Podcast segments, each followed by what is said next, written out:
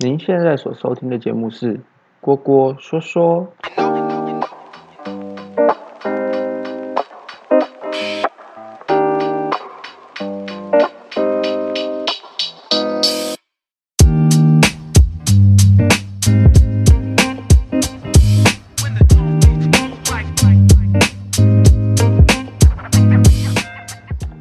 有有有有有有，欢迎回来！今天是风险之书最后一集 Podcast 啦啊！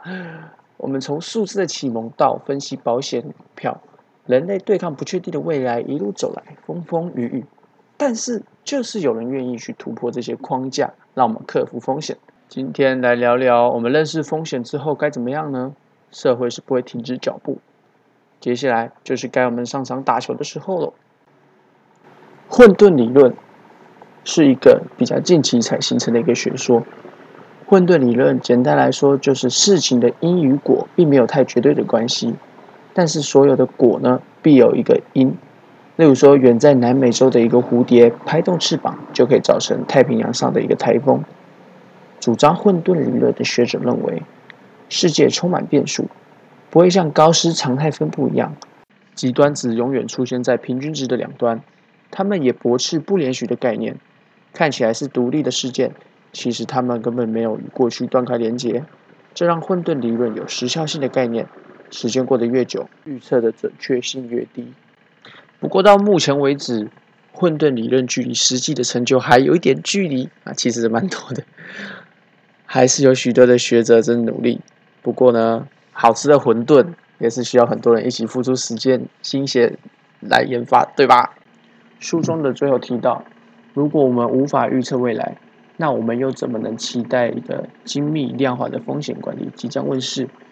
我们脑袋想想不到的观念，又怎么样能设计出一个电脑程式替我们计算呢？我们不可能把未来输入到电脑里面，因为我们根本拿不到数据，所以我们只能喂它大量过去的资料。历史只能给电脑一种过去的市场样本，但几率法则。却需要上千种各自独立的数据，所以预测未来、控制风险，也绝对不算是完美。风险管理的科学很有趣，即使它能控制过去的风险，却可能创造出新的风险。例如，一九七零年代以后所引进的投资组合保险，大大提升投资人的意愿，但分散风险并不代表保证不赔钱。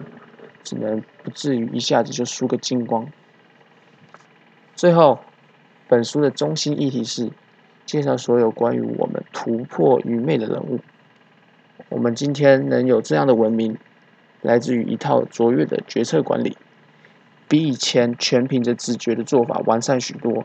从文艺复兴到现在，许多人的努力改变了风险的观念，从可能蒙受的损失变成获利的良机。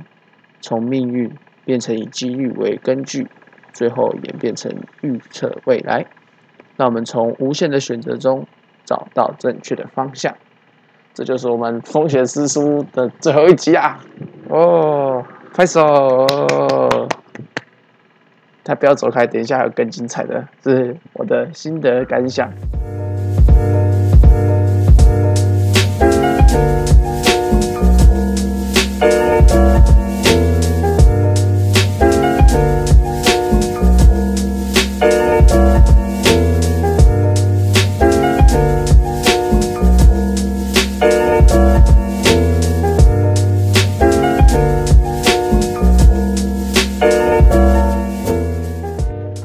OK，so 这个心得感想是没有稿，完全就是发自内心，自己要想讲什么就讲什么。呃，基本上也不会剪接，所以你可能会听到很多的龙言赘字。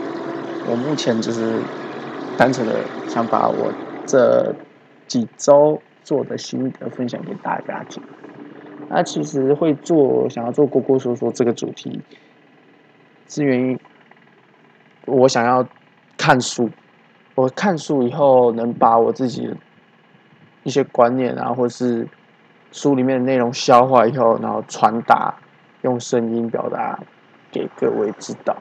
所以我就是尽量把我自己一些呃想做的事情，或是自己个人的一些能力，把它融合起来，例如啊，说话可能是我能力其中之一，我蛮会说话的。第二个就是我想要看书以后，至少，嗯，就读书心得嘛。那然后就 Podcast 是其实是一个很好的一个媒介平台，可以让这个有声书的内容呢，把它 post 到网络上去。我不确定真实就会有多少观众了，但至少是一个很简单的兴趣。一开始会选择风险之书，这个原因是我那时候在成品逛，然后它就摆在畅销书的地方，我就翻一翻，后来就买了，也没有想太多。在阅读的过程中，我本来以为它就是一个很单纯，可能跟股票、可能跟投资有关的，哎，没想到它居然是在讲一个历史故事。我其实也蛮喜欢历史的。那这个在讲从很久很久以前希腊时代，人类刚启蒙的时候，对于呃可能未来不确定性，一直到文艺复兴，一直到现代，有很多更多量可能量子科学的领域，电脑、人工智慧、机器学习等等等等等。但因为这本书呢是一九九六年出版的。啊，也就是我出生那一年出版，所以其实它有一段时间了。那那些更新的科技呢，其实到现在越来越多新的呃风险管理的东西，风险管理的书。那这本只是呃很大概的去讲了一下我们以前到现在的历史回顾。那这本书我觉得有趣的地方。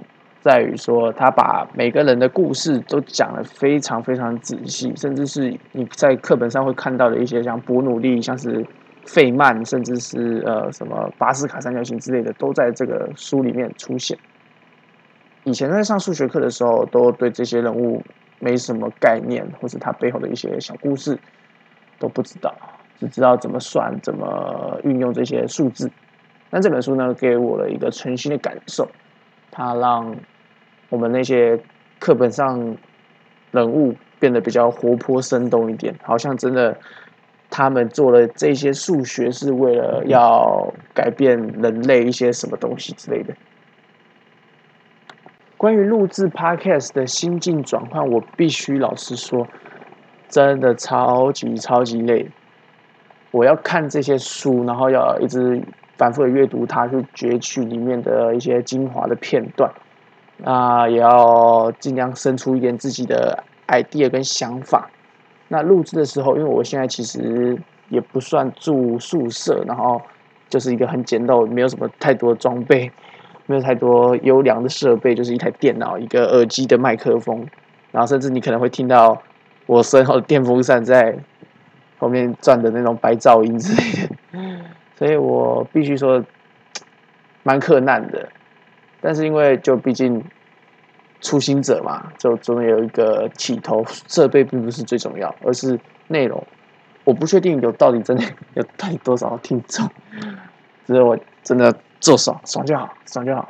那有时候我会啊，蛮蛮啊啊，就觉得为什么要做下去啊？有没有人在听啊？就是我做这到底干嘛？赚不到钱啊？什么一些比较负面想法，甚至啊，每个礼拜要要要催稿了啊，什么之类的。就那时候这样，真的，因为老实说，很少人给我 comment，或是我 post 到我的 Instagram 上面，呃，看跳鬼两鬼的人很多啊，没有人真的在听，然后就啊，觉得好累哦，天哪，做这个东西到底干嘛？嗯，但我还是会做下去，我觉得，因为这就是很有趣的这个东西啊，你可以一直讲话，然后呃，看书。很爽，超爽。嗯，我现在回想起来，第一集我录了十分多钟，后来有一个呃，有个老师呃跟我讲说，哎，那你要不要？现在人很忙，要不要试试看录个五分钟之类的？然后就，所以我二三集尝试都是比较短的一些小品集，能尽量快速的简洁把所有呃很重要人物、重要的故事把它讲完就好。那最后一集呢？是呃，因为说是在他那个最后一集后面有点复杂，因为摄入了比较多的呃，就是如同我想像一些呃比较聪明科学家费曼那些的呃，就有点太难了，所以就我自己我自己也懒惰啦，就后面的部分也没有看清楚，就是讲到混混沌理论的部分，那就是类似蝴蝶效应，其实，嗯，所以你就听到前面就蛮少的。那主要现在我在讲新的内容，就是一个搪塞时间的地方，大家可以看出来，好像时间是蛮总时间是蛮长的这个节目，但是其实后面都是我的屁话，甚至还有一些冗言赘字啊，然后在想词啊，等等等，不知道在自己在干嘛。嗯，我我我觉得下一本书我可能会做类似文学类的作品，这个商管类的书确实是比较有意义。但是感觉很多人做过，而且也比较生硬。我现在是想做类似文学类，甚至是就很文青那种，就是朗读一些诗给你听，拿些一些新诗。虽然我自己是比较少去接触那些内容，但我不知道我会用什么方式呈现。我希望之后呢，姑姑说说你们能继续支持，也能继续喜欢。那谢谢大家，晚安，Thank you，拜拜。